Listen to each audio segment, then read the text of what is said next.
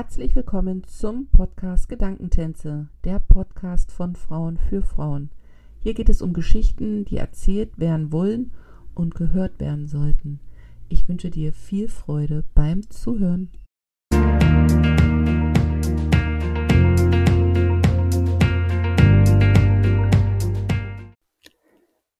Herzlich willkommen zu einer neuen Folge im Podcast Gedankentänze. Ich habe heute eine Wiederholungstäterin, nee, ein Wiederholungsgast bei mir. Und zwar heute habe ich die Karina Schimmel wieder zu Gast.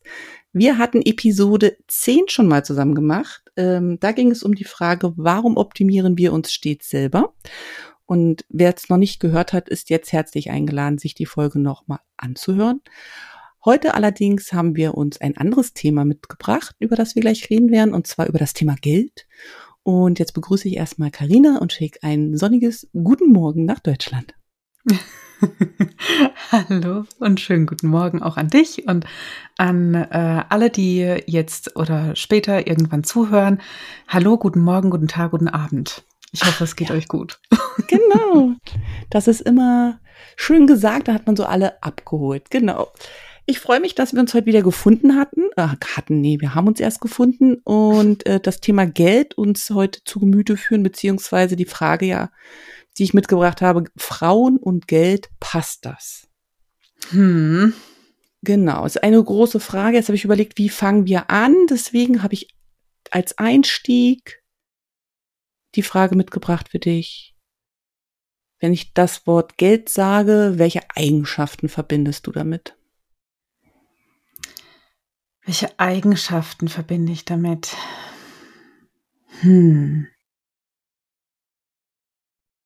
Welche Eigenschaften verbinde ich damit?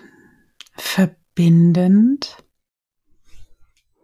hm, möglich machend,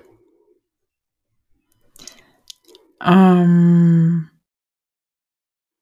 ich suche noch irgendwas, was aussagt, dass ähm, es ein Spiegel ist. Für mich mhm. ist Geld ein Spiegel. Absolut. Durch die Brille des Geldes betrachtet ist, ist eine, ein Blickwinkel und eine Sichtweise, die so viel mehr offenbaren kann. Das finde ich unfassbar spannend.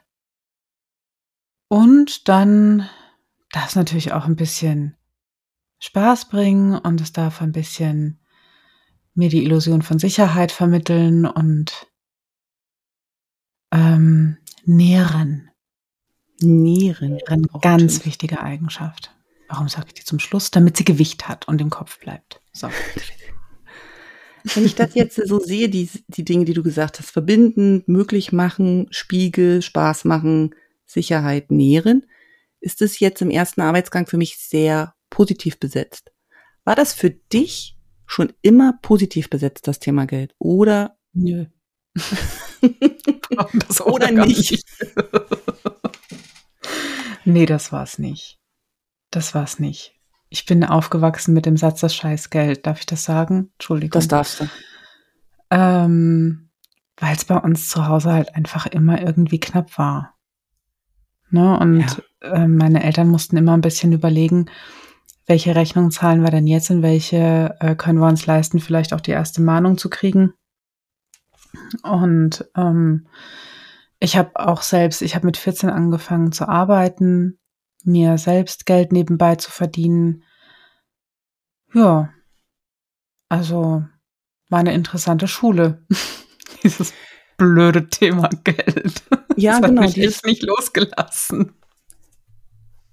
Ja, und gleichzeitig ist es ja aber so ein, ein Dauerbrenner, oder? Ich meine, ja, voll es bleibt ja immer da. Also als Kind kriegst du es mit, wie es daheim zum Thema Geld die Geschichte ist, wie die Eltern damit umgehen. Bei mir zum Beispiel war Geld immer Erwachsenensache. Es war immer großes ja, ein Geheimnis, würde ich es würde ich jetzt aus kindlicher Sicht sagen. Meine Eltern haben einfach nie in unserer Gegenwart über Geld gesprochen. So über Geld spricht man nicht so. Mhm. Und ähm, bei uns wurde immer genau geguckt, ob das nötig ist, was wir brauchen. Also so Richtung Geiz würde ich jetzt gehen, so in die Richtung, ne? So ist es nötig, den Pfennig dreimal umdrehen. Also mehr wie sparsam so, ne? Mhm. Und ähm, ich finde das super spannend, weil, also bei mir war das zum Beispiel so, ich bin dann mit diesem, mit diesem aufgewachsen, mit diesem, ja, was sagt man da, Gelduniversum, sage ich jetzt mal. Und mir war das gar nicht so bewusst, dass das so ist, bevor ich eben selber Geld verdient habe. Und dann eben wirklich mit meinem eigenen Konto konfrontiert war, mit meinen eigenen Ausgaben. Und dann, selbst dann agiert man erstmal. Also ich habe erstmal so agiert, reagiert mit dem, was ich hatte, bis ich dann irgendwann mit Anfang 30 gedacht habe, ist schon auch komisch, warum ich zum Beispiel immer Bauchschmerzen habe, wenn es um das Thema Geld geht. Also ich habe zum Beispiel total ungern über das Thema gesprochen. Also weder mit meinem Partner, schon gar nicht mit meinen Eltern, maximal mit meinem Bankberater. Also das war dann auch so schambehaftet. Hm. Und ich finde, das nimmt einem ja auch so viel Freude an dem Thema, weil Geld ja, weil ja Geld eigentlich was Geiles ist. Ja. Ne? Ja, absolut. Aber es wird so nicht dargestellt. Es wird immer dargestellt wie, also so ist meine Wahrnehmung, Geld ist Macht. Wer ganz viel Geld hat, ist arrogant. Männer verdienen sowieso immer viel mehr wie Frauen. Frauen dürfen froh sein, wenn sie so ein Haushaltsgeld haben. Also es wird ja auch so medial nicht unbedingt positiv verkauft. Oder wie ist deine Wahrnehmung Absolut dazu? Nicht. Absolut mhm. nicht. Ähm, der, der Tenor, zumindest hier in Deutschland, ist ja, Geld ist immer knapp. Ja. Ne, für, es ist nicht für alles Geld da. Hm. Wir müssen genau gucken, wofür Geld da ist. Und also ich will nicht, will nicht sagen, dass es falsch ist zu wirtschaften oder zu haushalten. Ähm, definitiv nicht. Aber ich habe über die letzten Jahre den Eindruck gewonnen, dass hier ein in Anführungsstrichen falscher Gott angebetet wird. Also, dass ähm, das alles zu sehr auf, auf Geld ausgerichtet ist per se und dass auch Geld eher in, ähm, also von Angst geführt wird, von ja. Angst geleitet wird und nicht von ähm, Eigenschaften, wie ich sie jetzt zum Beispiel genannt habe. Ne? Ähm, wie, wie können wir denn alle etwas davon haben? Nein, wir haben Angst ähm, und deswegen machen wir XYZ, damit wir uns weniger unsicher fühlen, weniger ängstlich fühlen. Und das finde ich sehr schade. Und das ist natürlich ein machtvolles Instrument, ne? Es gibt ja, ja kein, kein fauleres Gefühl, mit dem man Menschen führen kann als, als Angst. Da brauchst du ja nicht viel dafür. Da brauchst du keine Überzeugungskraft, da brauchst du kein Charisma, da brauchst du nur die richtigen Schlagworte und schon geht's los. Mhm. Und das finde ich so schade. Und ähm, auch wenn das Geld bei uns zu Hause knapp war, auch wenn es bei uns zu Hause häufig Streit gab, auch ums Geld, ne? Weil meine Eltern halt sind, wie sie sind, grundverschieden. Ähm, Gott weiß, warum sie sich gefunden haben. Ähm, dann, es, es war trotzdem, waren die richtigen Werte im Vordergrund, ne? Dass es uns allen gut geht. Irgendwie. Und Pfeif auf Geld, ähm, wir haben uns und, und wir unterstützen uns und ähm, wa was wir geben können, geben wir.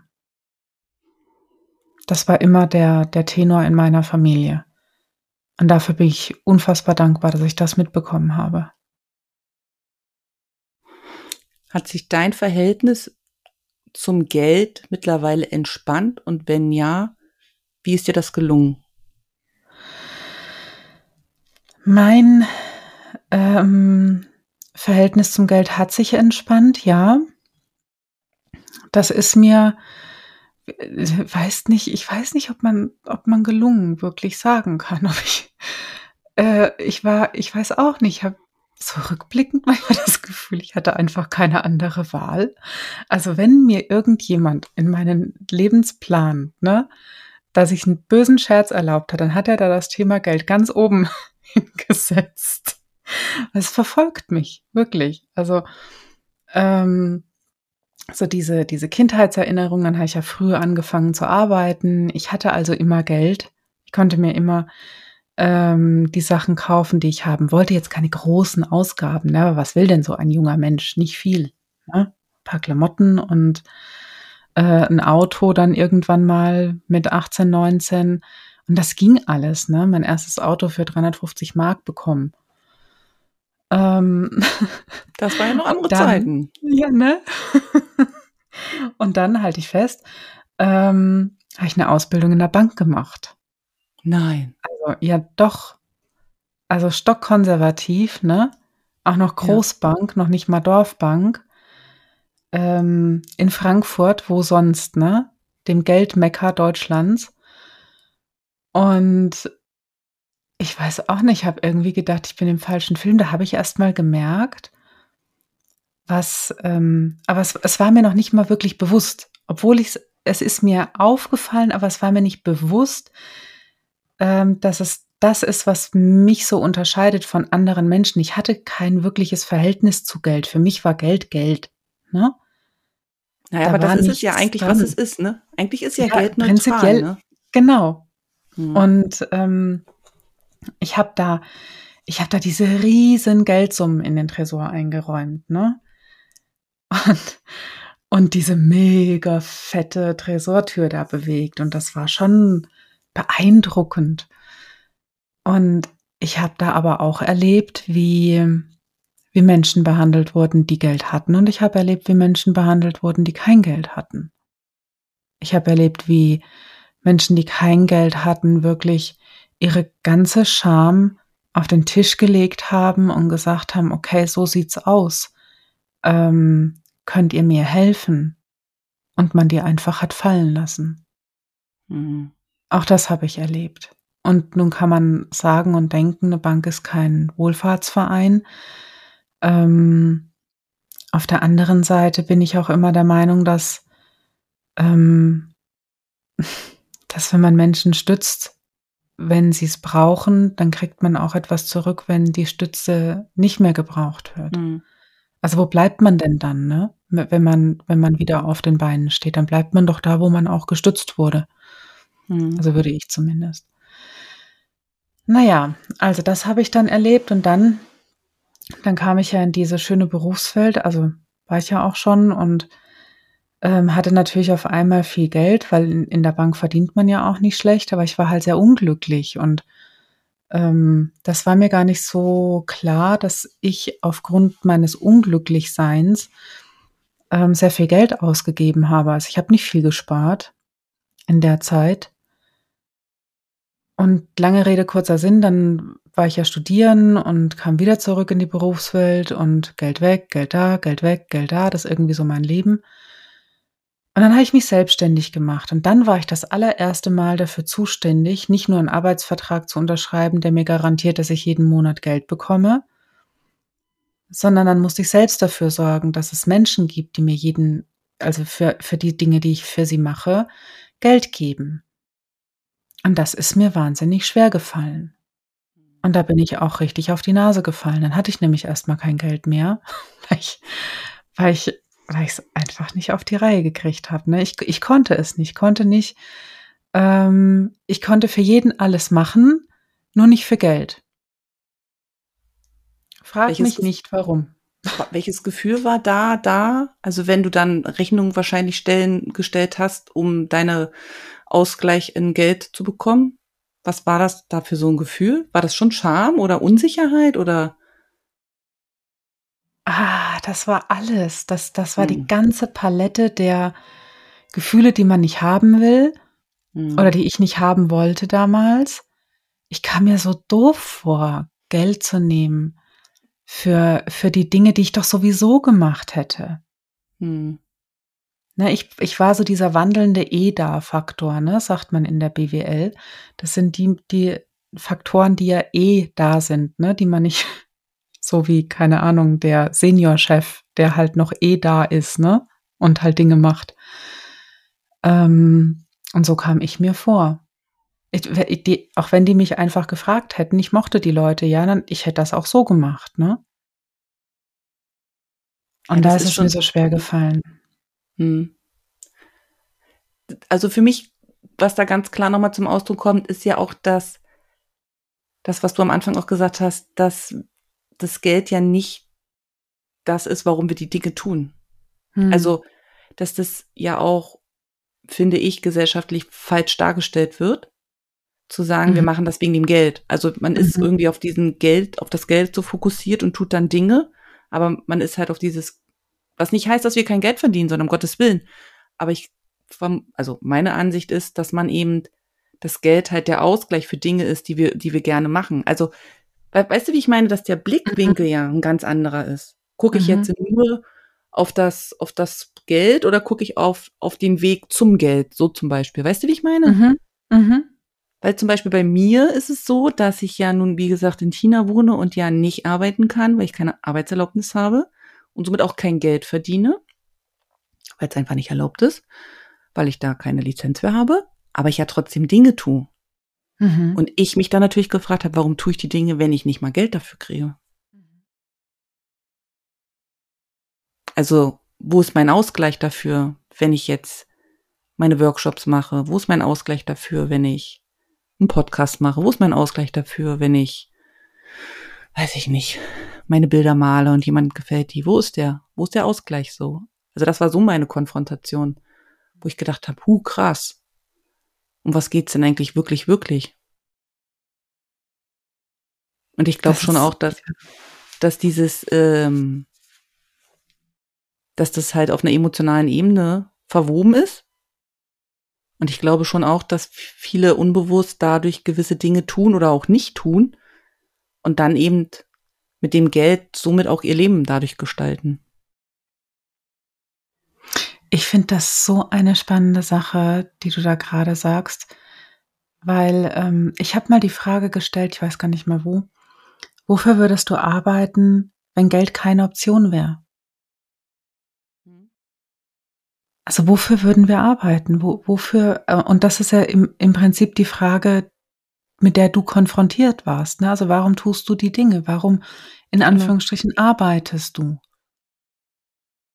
Ja. Also wo ist, ne, was ist die Motivation, wenn das Geld eben nicht da ist, wenn es keine Option ist?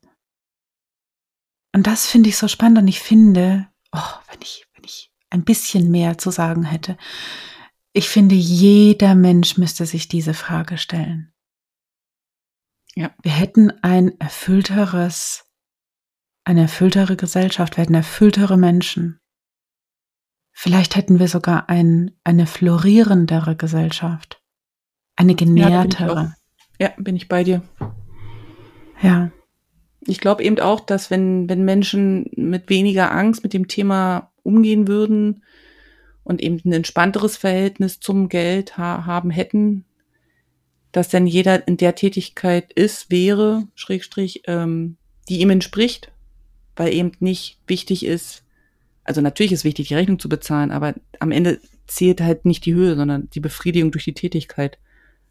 Aber mhm. oft ist ja so dieses, ja, man hat halt einen Lebensstandard und dann hat der Nachbar das und dann ist man in so einer Vergleichsfalle drinne und dann mhm. wird eben was suggeriert und dann will man vielleicht auch noch die Eltern stolz machen und die wollten schon immer, dass man zusammen in einer Doppelhaushälfte wohnt. Keine Ahnung, denkt ihr irgendwas aus so und dann ist man ja in solchen finanziellen Fallen auch einfach so drinne und ich finde, es ist dann schon auch schwierig, da dann so rauszukommen und zu sagen, ich würde das gern anders machen wollen. Oder eben, das, das Gegen, der Gegenpart dazu, zu sagen, ich habe richtig Bock drauf, viel Geld zu verdienen mit den Dingen, die ich tue. Ist ja auch schambehaftet, weil das darf man ja auch nicht. Also auch ein Satz, den ich zum Beispiel kenne, ne? Das darf man nicht. Man darf nicht sagen, man hat jetzt richtig Bock drauf und dann schon gar nicht als Frau zu sagen, aber ich will schon Geld verdienen, ich will schon meine Reisen haben, ich will schon meine, weiß ich nicht, meine Handtasche, mein eigenes Atelier, keine Ahnung. Ich habe schon auch so Ideen, wie ich mir mein Leben gestalten könnte. Also es ist ja, ja beide bist du denn Karriere geil? Ja, genau. genau. Hätte ich jetzt vermutlich meine Tante gefragt. Ja. Aber das Spannende ist ja, dass die Männer, wenn wir das jetzt mal alles ganz plakativ halten, mhm. bei denen ist das ja okay.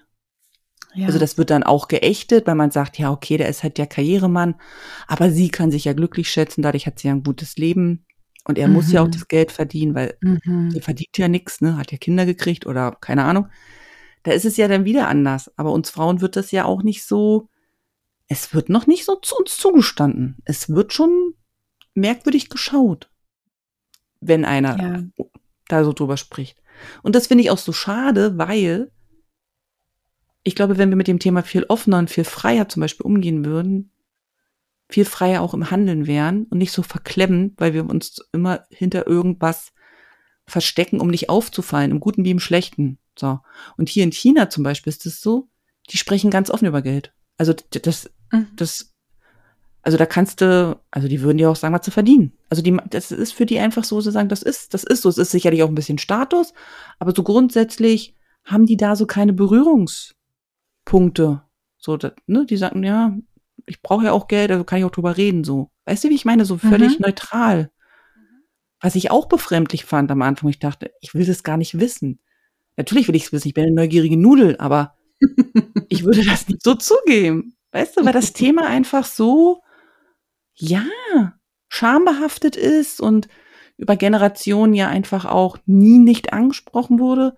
Und ich glaube schon aber auch, dass viel das Geld eben auch benutzt wird, um, um andere Dinge damit zu verschönern, nur damit man nicht das sieht, was halt wirklich los ist. Ja. Also es wird, und eigentlich, wenn man dann noch weiter geht, also das ist so meine Erfahrung, wenn man nur das Geld so vor sich hinlegt, das habe ich dann auch mal gemacht, habe ich mir mal so Geldscheine vor mich hingelegt, habe ich gesagt, eigentlich ist es ja auch nur neutral.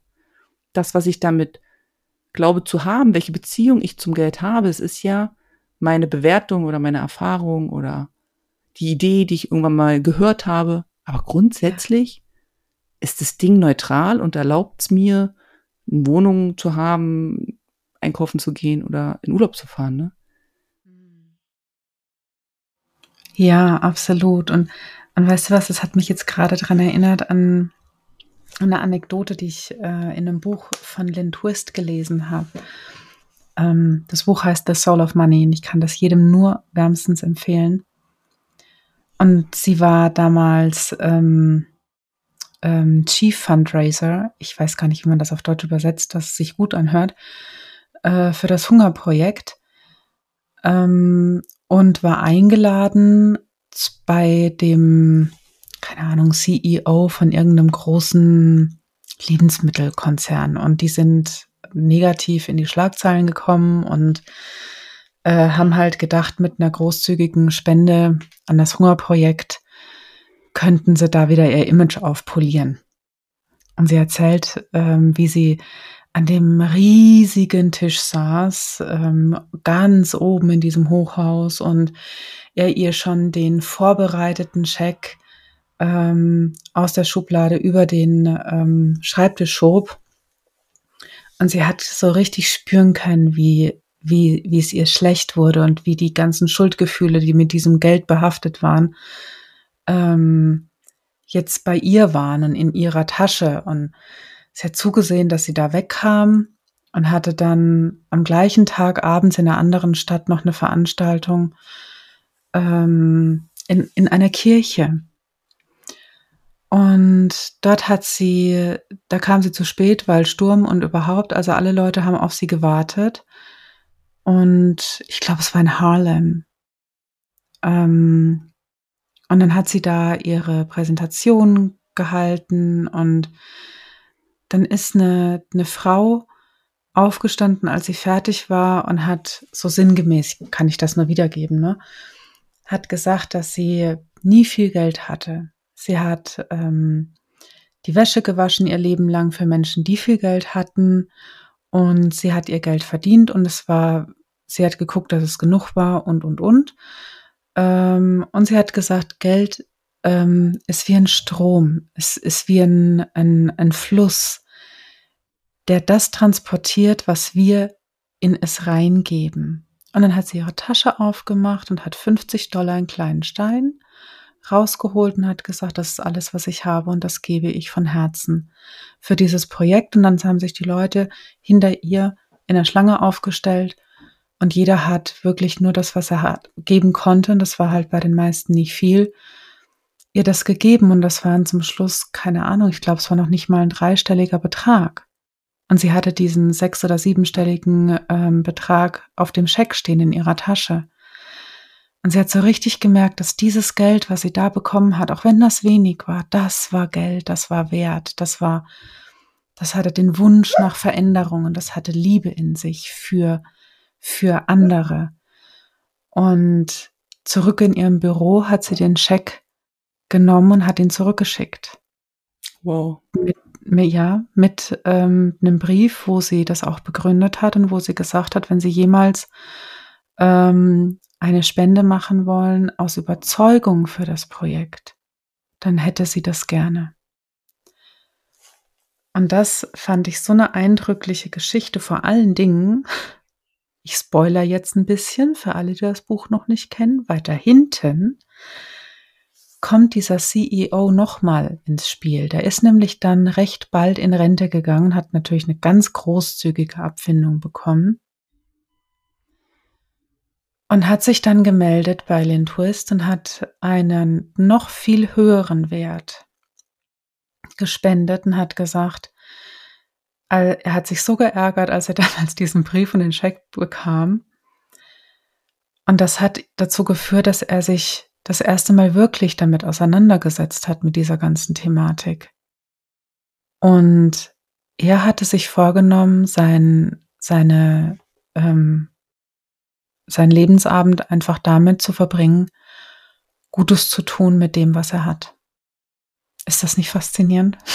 Mega, mega.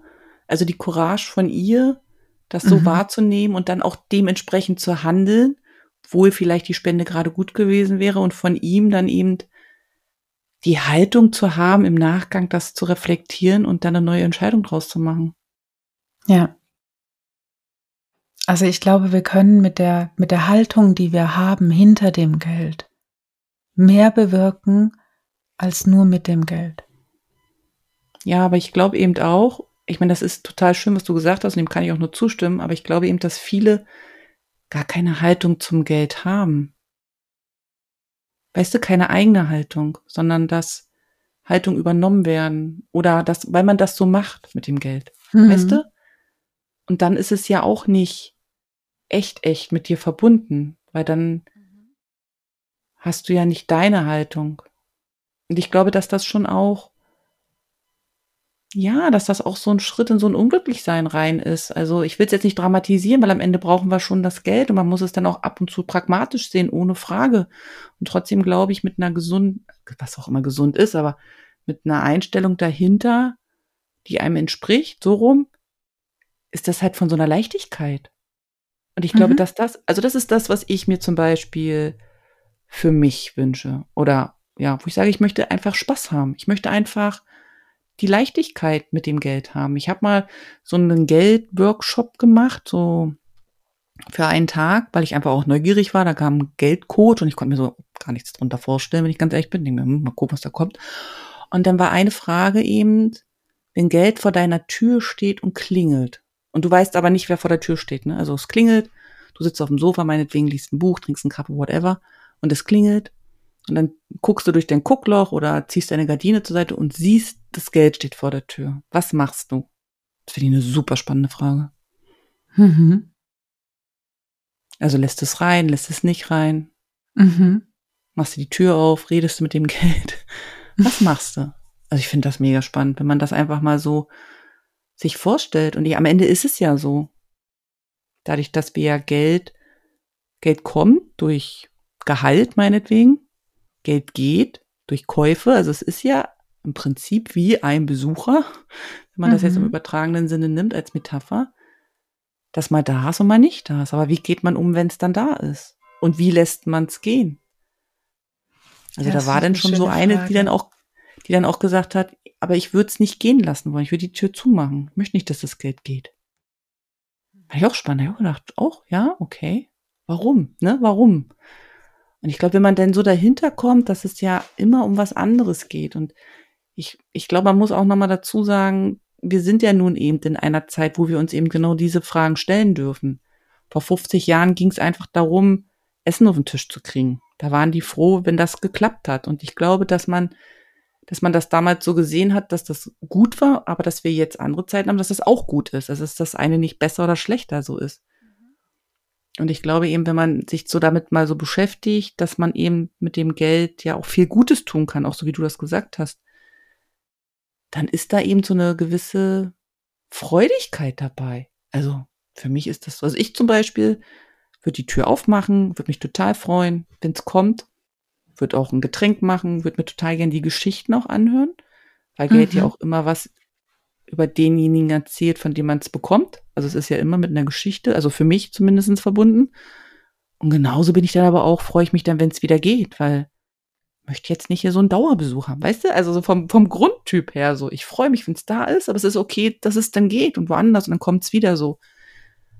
Und eine zum Beispiel hat in dem Kurs gesagt, sie würde die Tür erst gar nicht aufmachen. Sie würde total ängstlich dahinter stehen und sich überlegen, was ist die richtige Entscheidung. Fand ich auch mhm. total spannend. Interessant. Hm.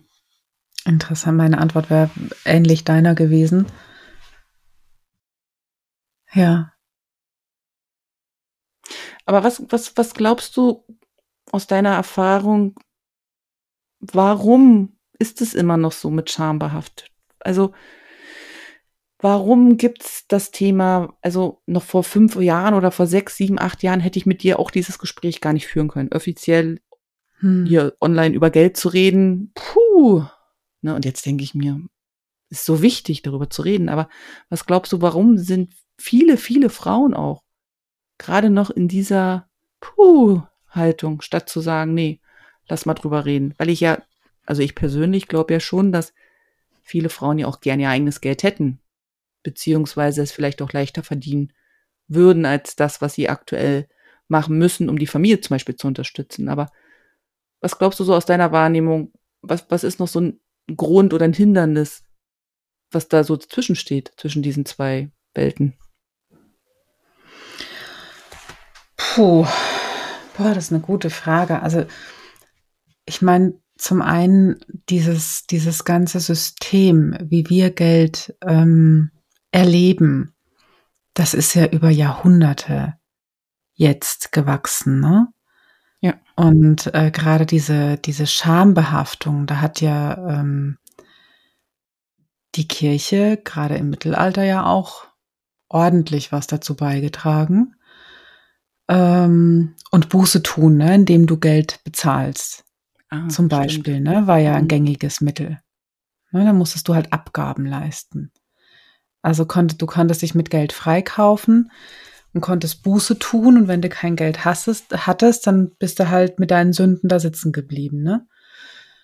Ähm, ich glaube auch, dass dass ähm, häufig noch so dieses mh, mm, so, so ein bestimmtes Bild damit verknüpft ist, wer man sein müsste oder wie man sein müsste und was man tun müsste, um genug Geld zu verdienen. Oh, auch spannender Ansatz, ja. Ähm, hart, tough, diszipliniert, weißt du, gewieft vielleicht sogar. Und häufig sind das so Assoziationen, ähm, wo gerade ähm, Frauen oder eigentlich mag ich lieber, also gar nicht so sehr in, in Geschlechterrollen, Frau, Mann, sondern mehr so diese weibliche Energie, die mag das nicht so gerne haben. Hm. Da ist es mehr so dieses, dieses Nährende, ne? Also wie, wie kann ich denn nähren und damit Geld verdienen? Aber das ist so eine Frage, ich, ich habe das Gefühl, dass wir uns als Gesellschaft da erst hin entwickeln.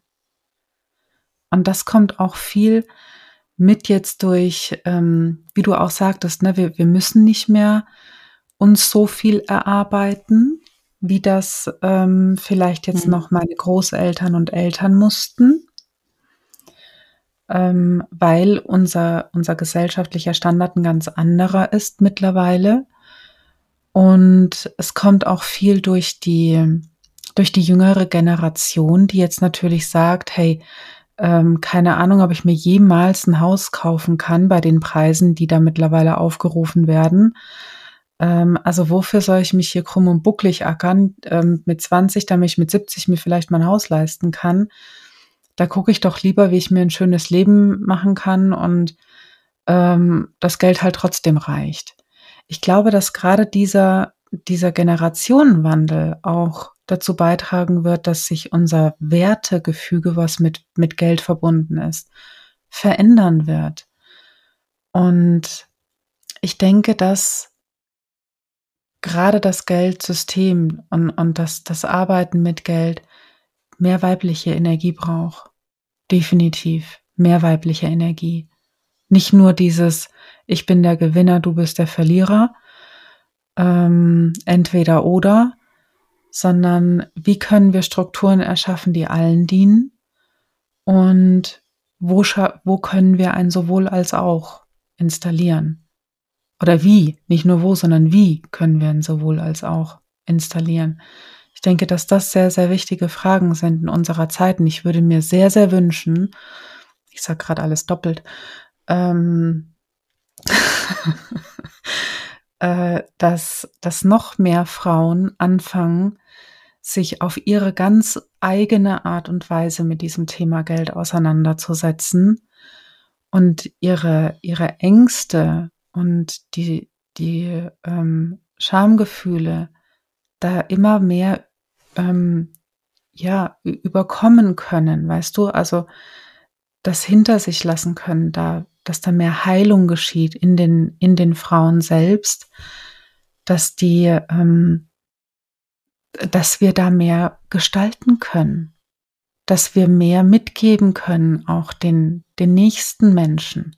Weißt du, wenn, wenn einer oder eine anfängt, dann ähm, ist es erstmal nur ein Mensch, aber andere sehen diesen Menschen und fragen mhm. sich, hey, was macht der anders? Ne? und so mhm. weiter. Und so erst im Kleinen, aber irgendwann wird dieser Kreis verdammt groß und dann erreicht er viele Menschen. Das würde ich mhm. mir wünschen, dass das passiert. Hm.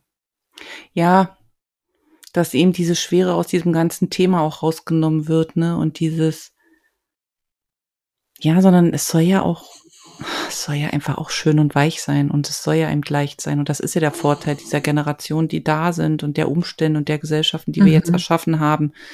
Das ist eben nicht mehr wie vor Jahren gewesen ist, aber wir tun immer noch so mit unserem Habit, als wäre das so. Und das ist, es ist so schade, weil so viele Möglichkeiten einfach damit auch verloren gehen, weil wir uns, und das ist meine Wahrnehmung so, weil wir uns eben dadurch ja auch so einschränken also dass man zum Beispiel als Frau vielleicht, könnte ein Glaubenssatz, nicht mehr verdient wie der Mann und dann eben bestimmte mhm. Positionen erst gar nicht annimmt. Oder wenn ich jetzt von der Selbstsabotage zum Beispiel spreche, die man ja unbewusst irgendwie hat, ne, dass man eben bestimmte Positionen im Arbeitsbereich nicht bekommt, weil mhm. dann wundert man sich und ärgert sich, aber das kommt eben aus einer ganz anderen Ecke. Weißt du, wie ich meine? Und ich glaube schon, dass ja. da diese Mechanismen noch aktiv sind, sehr aktiv sind und ähm, wichtig sind, aber jetzt äh, zu knacken einfach, weil dann, mhm.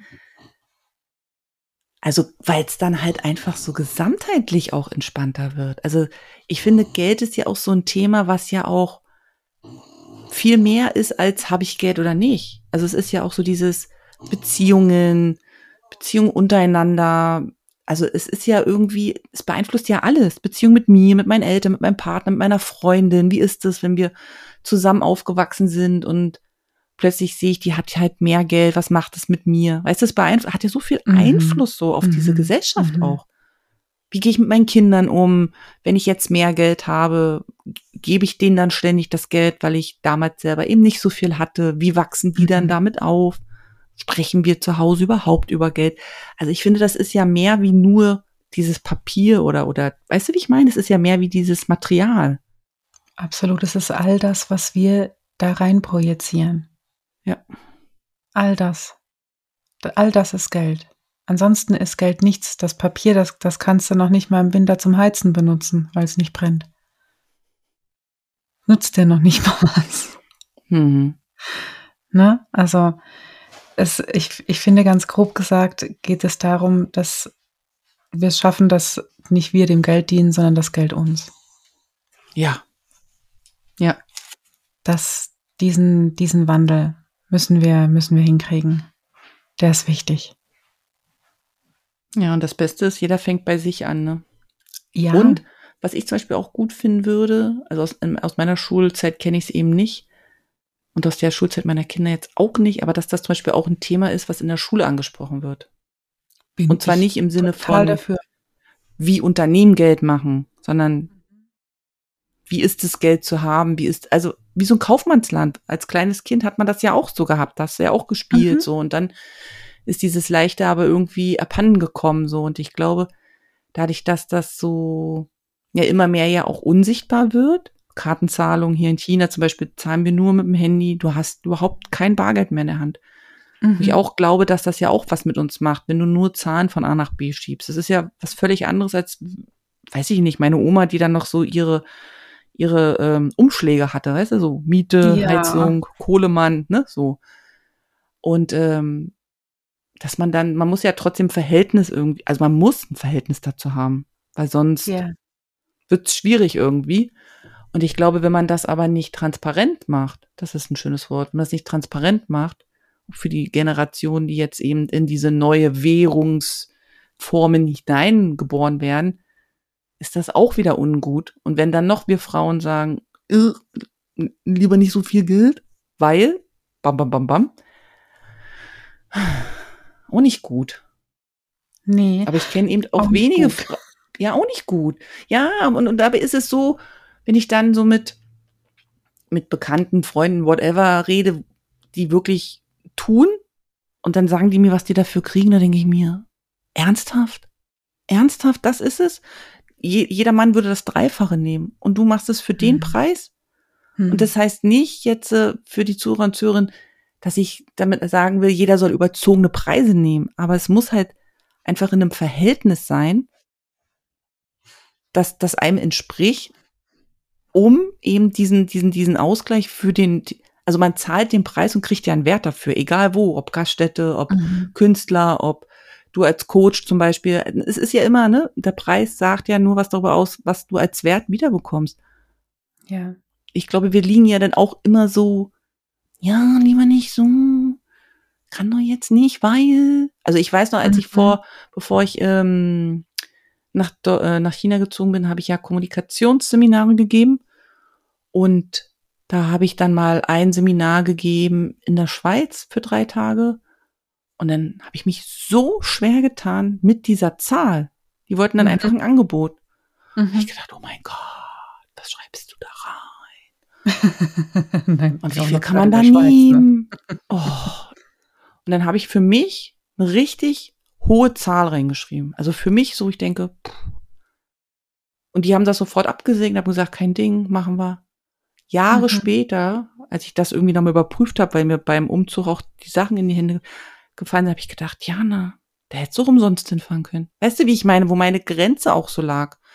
Zu sagen, diesen Preis kann ich nennen, da fühle ich mich wohl. Aber wenn ich jetzt weiß, was Trainer nehmen, die eben drei Tage Seminare geben, das ist ein Bruchteil ja. gewesen. Ja. Ja, ich wäre wahrscheinlich genauso gewesen. Ich meine, es ist ja gut, dass man das erkennt und dass man daran arbeitet, aber das hat mir einfach nochmal verdeutlicht, wie eben mein Verhältnis zum Geld ist. Mhm. Mhm. Und wie gesagt, es ja. soll nicht heißen, dass man jetzt plötzlich, weiß ich nicht, pro Stunde überdimensional irgendwas, weil man sagt, naja, dann nehme ich halt 500 Euro die Stunde. Also darum geht's ja nicht. Es geht ja nicht um maßlos. Mhm. Es geht darum, einfach für sich auch zu erkennen, dass ja mit jeder Tätigkeit, die man eben hat, Werte schafft, egal in welcher Form, Wissenswerte, in der Gastronomie Essenswerte, schöne Zeitwerte, im Coaching-Beratungsbereich, Weiterentwicklungswert. Es sind ja immer Werte, die ja vermittelt werden oder die gegeben werden. Und das hat natürlich einen Gegenwert, so, ne? Mhm. Und ich glaube, dass das, ach, ja, dass das eben noch so ungerecht ist, weil eben die, die da maßlos sind, weil sie vielleicht auch skrupellos sind, wertend jetzt mal gesagt, mhm. die natürlich voll in die, voll in die hohen Preise reingehen, aber am Ende eben gar keinen Wert schaffen für, für den Gegenüber oder für die Gesellschaft. Und das ist so, wo ich denke, das ist so ein, wie so eine Wippe, die halt nicht wippt, sondern ein Ende ist immer oben und eins ist immer unten.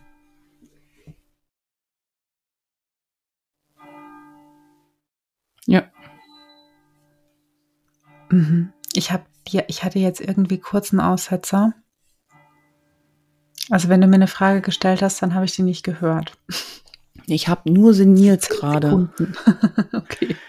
ich habe sinniert darüber, dass wir eben in dieser Wippe sind und dass es ja. eben noch so eine Unbalanciertheit gibt zwischen denen, die sich einfach trauen, Preise zu nehmen, wo man sich schon fragt, das ist schon ein bisschen überzogen im Gegenwert zu anderen, die sich halt dann, die sich fast verschenken, finanziell betrachtet.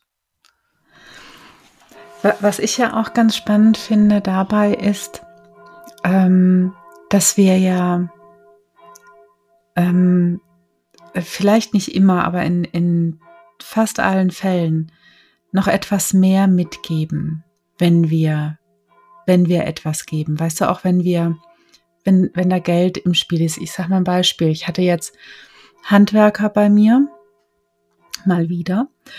Ähm, die, die haben mir ein paar neue Fenster eingebaut und eine neue Haustüre. Und ich hatte mich so gefreut auf diese, auf diese Leute. Und die haben, die haben hier zwei Tage gearbeitet und obwohl die auch Krach gemacht haben, habe ich die kaum gemerkt.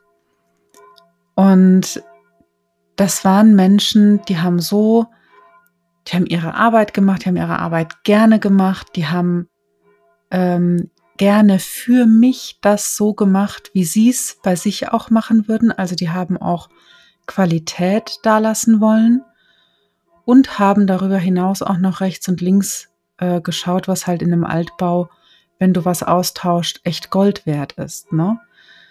Ähm, ich habe von denen gefühlt mehr bekommen als in Anführungsstrichen nur die Fenster und die Haustüre. Ja. Und das ist etwas, finde ich, wo, wo auch noch mal so ein Augenmerk hingehen darf. Ne? Also welchen Wert schaffe ich denn? Ähm, weil, weil es ja immer so heißt, ne, der Preis muss deinen Wert widerspiegeln, ja. Also diesen Wert, den die mir gegeben haben, den ich bekommen habe, den, den können die gar nicht auf ihre Rechnung schreiben.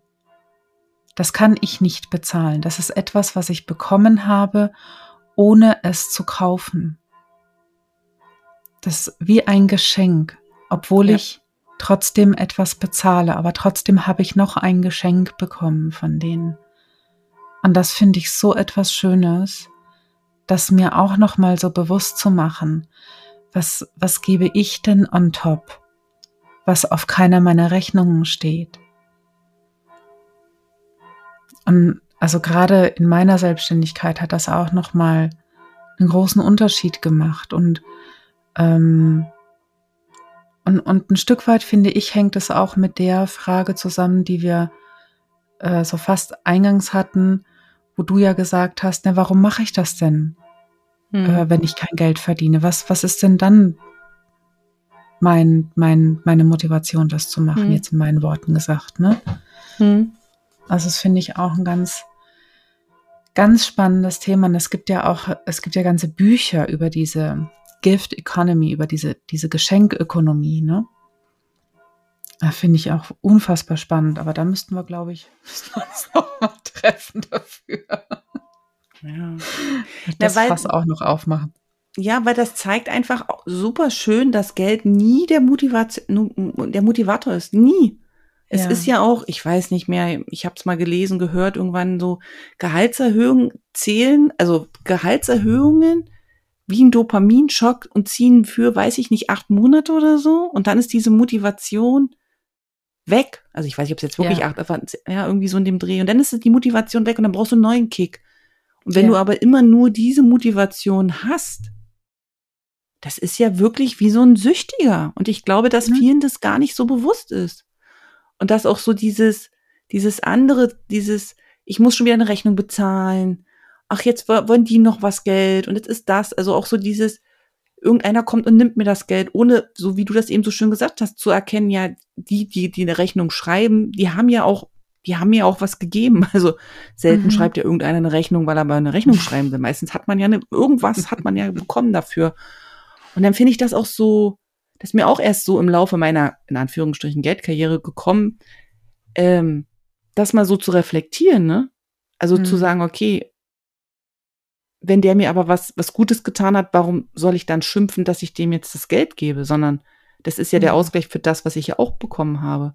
Aber dann wird's Ja. gleich wieder, also oft hört man das ja so, oh, jetzt muss ich schon wieder die und die Rechnung bezahlen und ba, ba, ba und so. Und keiner sagt, geil, ich habe den bezahlt, weil dafür habe ich ja das und das bekommen. Weißt du, wie ich meine? Das ist ja auch Mhm. nochmal so eine Stimmung, die dann damit ja auch unterschwellig ausgebreitet wird. Und dann denkt man sich, hm, ist auch blöd. Also Geld ist schon gut, wenn es da ist. Weggehen darf es nicht. Aber wenn jeder so denken würde, wäre ja auch irgendwie blöd. Weißt du, wie ich Ja, meine? das stimmt. also, Das stimmt. Ja, absolut. Deswegen, ähm, wenn, wenn ich Überweisungen mache, dann schreibe ich in der Regel in den Verwendungszweck herzlichen Dank. oh, super schön.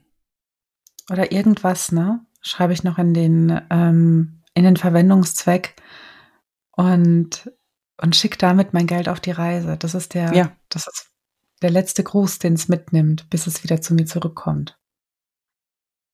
Das ist mega schön, weil das nämlich auch noch, allein so ein Gruß ist ja auch diese Wertschätzung dem Gegenüber, Mhm. dass der jetzt auch nicht dieses, oh, jetzt muss ich eine Rechnung schreiben, wer weiß, wie das da ankommt, so, ne? Weiß man ja immer nicht, Mhm. kann ja aber mitschwingen. Aber dann einfach zu sagen, du, ich mach das voll gerne, weil das ist so, danke für das, dass es dich gibt und du das so gemacht hast für mich, ne? Ja.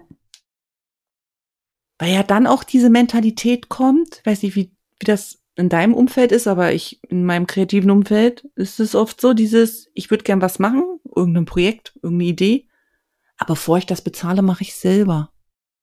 Wo ich Hm. denke, aber warum, wenn es Menschen gibt, die das können? Weil die viel schneller sind, weil die viel kreativer sind, weil die fingerfertiger sind, weil, keine Ahnung, weil das einfach deren Ding ist. Warum quälst du dich da jetzt durch, statt jemanden damit zu beauftragen, das zu machen? Naja, weil das Geld kostet. Und dann habe ich auch so überlegt, hab ich gedacht, gut, da bin ich jetzt anders, aber habe ich dann trotzdem so gedacht, ja, aber es ist so schade, dem, dem anderen, dem einen wird die, wird die Möglichkeit genommen, das, was er kann, zur Verfügung zu stellen. Und man selber verliert ja mindestens zwei Wochen Lebensfreude, weil du dich mit Dingen beschäftigst, auf die du keine Lust hast. Oder? Das stimmt. Das stimmt. Wir hätten die Fenster auch selber einbauen können. Das Natürlich wäre hättet aber ihr das. nie, das wäre nie schön geworden. Ja. Und hätte gegebenenfalls noch eine Ehekrise im Gepäck gehabt. Uh, nee, das wollen wir ja nicht. Ja, aber, aber ich meine, genau, genau, aber ich meine, so, so, so denken ja dann so viele, wo ich denn immer, wo, wo ich denn, nee, also, Ja, und, Ja, und ich glaube, das ist ja. auch so was Altes noch, ne? Das ist, das ist häufig übernommen. hm, Also das kenne ich auch von zu Hause, ne? Ähm, meine Eltern haben viel selber gemacht, weil, also zum einen, weil mein Vater sehr viel selber machen kann. Der ist so, ich habe ihn immer den MacGyver des Haushalts genannt.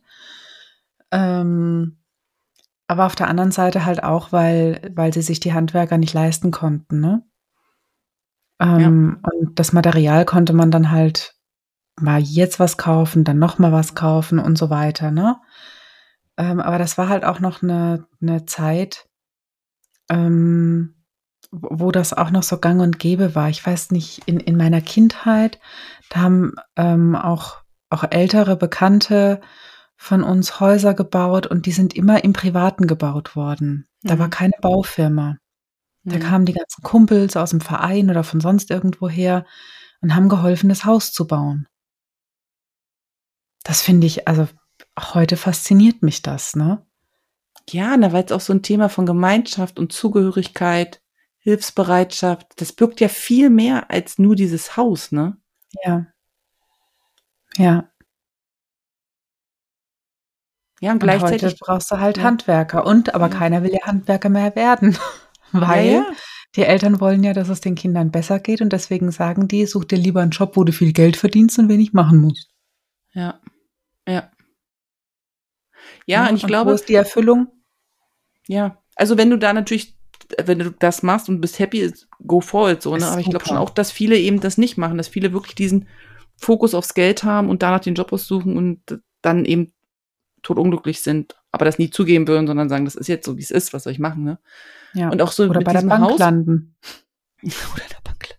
Aber auch mit dem Hausbau, was du gerade als Beispiel gebracht hast. Ich meine, die Zeiten waren damals so, Aber es sind ja jetzt andere Zeiten, auch wenn, wenn es Menschen bestimmt gibt, die immer noch gucken müssen, wie sie ihr Haus gebaut kriegen, whatever. So, aber im Großteil behaupte ich jetzt einfach, ist diese Frage nicht, nicht, also wenn du dir ein Haus kaufen kannst, dann kannst du eigentlich auch die Handwerker bezahlen. Also, mhm. behaupte ich jetzt einfach so. Und weißt du, was mir da auch noch einfällt? Ich hatte mit, also es ist schon eine ganze Weile her, mit einer Bekannten aus Deutschland telefoniert und die meinte, ja, stell dir vor, wir wollen jetzt hier, ach, irgendwas malern. Ähm, und da macht's dann der Nachbar, der kommt dann nach der Arbeit äh, und macht es für uns, weil man kriegt ja keine Handwerker.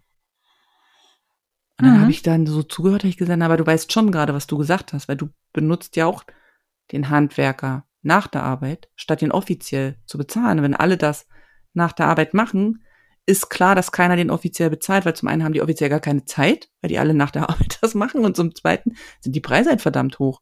Und das ist, finde ich, auch so eine Spirale geworden, also aus meinem Empfinden, die man ja einfach durchbrechen muss, damit das alles wieder in diese, in diese Richtung läuft, wir dürfen die Handwerker offiziell, also ganz so wie man das macht, Auftrag schreiben, die kommen, die machen das. Wenn das alle machen würden, ich glaube, dann wäre das für die Handwerker gut und für uns auch gut, aber dadurch, dass die natürlich nebenher das nach der Arbeit machen, weil, wollen wir jetzt nicht drüber reden, das Geld ein anderes ist, ist das halt wie so eine selbstgestellte Falle. Weißt du, was ich meine?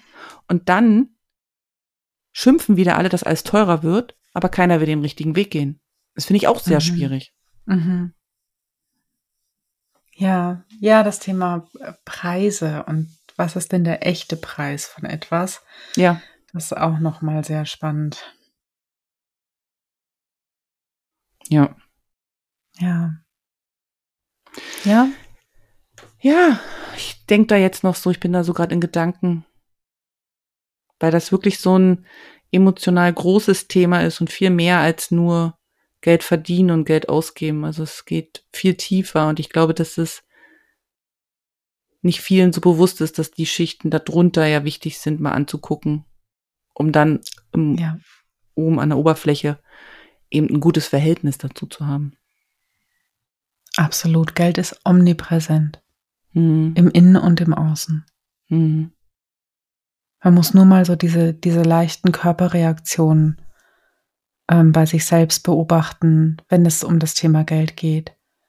Wenn man eine Rechnung aufmacht, wenn man das Konto aufruft, wenn man ähm, den Einkauf bezahlt, was, was macht das? Ne, ist dann flaues Gefühl im Magen, ziehe ich die Augenbrauen hoch, halte ich kurz die Luft an. Nur diese, diese kleinen Dinge. Und damit kann ich schon, wenn, wenn mir die bewusst werden, da kann ich schon viel mit bewegen. Hm. Ja. Hast du schön gesagt und das würde ich jetzt auch als Abschlusswort nehmen, weil mhm. ich glaube, wir könnten noch viel mehr drüber reden, aber für den Einstieg und für alle, die bis jetzt zugehört haben, vielen Dank. Glaube ich, war da viel Inspiration dabei. Und jeder darf sowohl Karina als auch mir schreiben. Ich werde das alles unten verlinken und äh, darf sich da in Austausch mit uns begeben, weil ich nämlich davon überzeugt bin, je entspannter wir zu diesem Thema selber stehen, also für uns selber, desto mehr Entspannung kommt im Großen dann, so wie du es vorhin auch gesagt hast. Wenn wir bei uns anfangen, dann schlagen wir diese Welle nach außen und mhm. dann, ja, wenn die Entspannung da ist, können halt große Sachen entstehen. Die entstehen halt nicht aus Verkrampfung, sondern die entstehen halt aus Entspannung. Ja. Genau. Ich danke dir für deine ich Zeit. Ich danke dir. Und deine Gedanken. Das war so schön. Ja. Es war wieder voller Inspiration. Hm. Absolut. Ich freue mich schon drauf, wenn du mir die Folge schickst, dass ich sie mir auch nochmal anhören kann. Sehr gerne. Vorfreude ist immer die schönste Freude. Genau. Ja, in diesem Sinne würde ich die Folge schließen. Wie mhm. gesagt, herzlichen Dank für deine Zeit, deine Gedanken. Alles andere wird unten verlinkt. Auch die Episode 10, die ich mit Karina schon mal gemacht habe. Klickt da gerne rein und äh, stellt euch selbst die Frage, warum optimieren wir uns ständig selber? Ich schicke jetzt ähm, sonnige Grüße rüber und wünsche dir einen schönen Tag und unseren Zuhörern und Zuhörerinnen eine schöne Zeit, wo auch immer Sie sind. In diesem Sinne, bis zum nächsten Mal im Podcast Gedankentänze.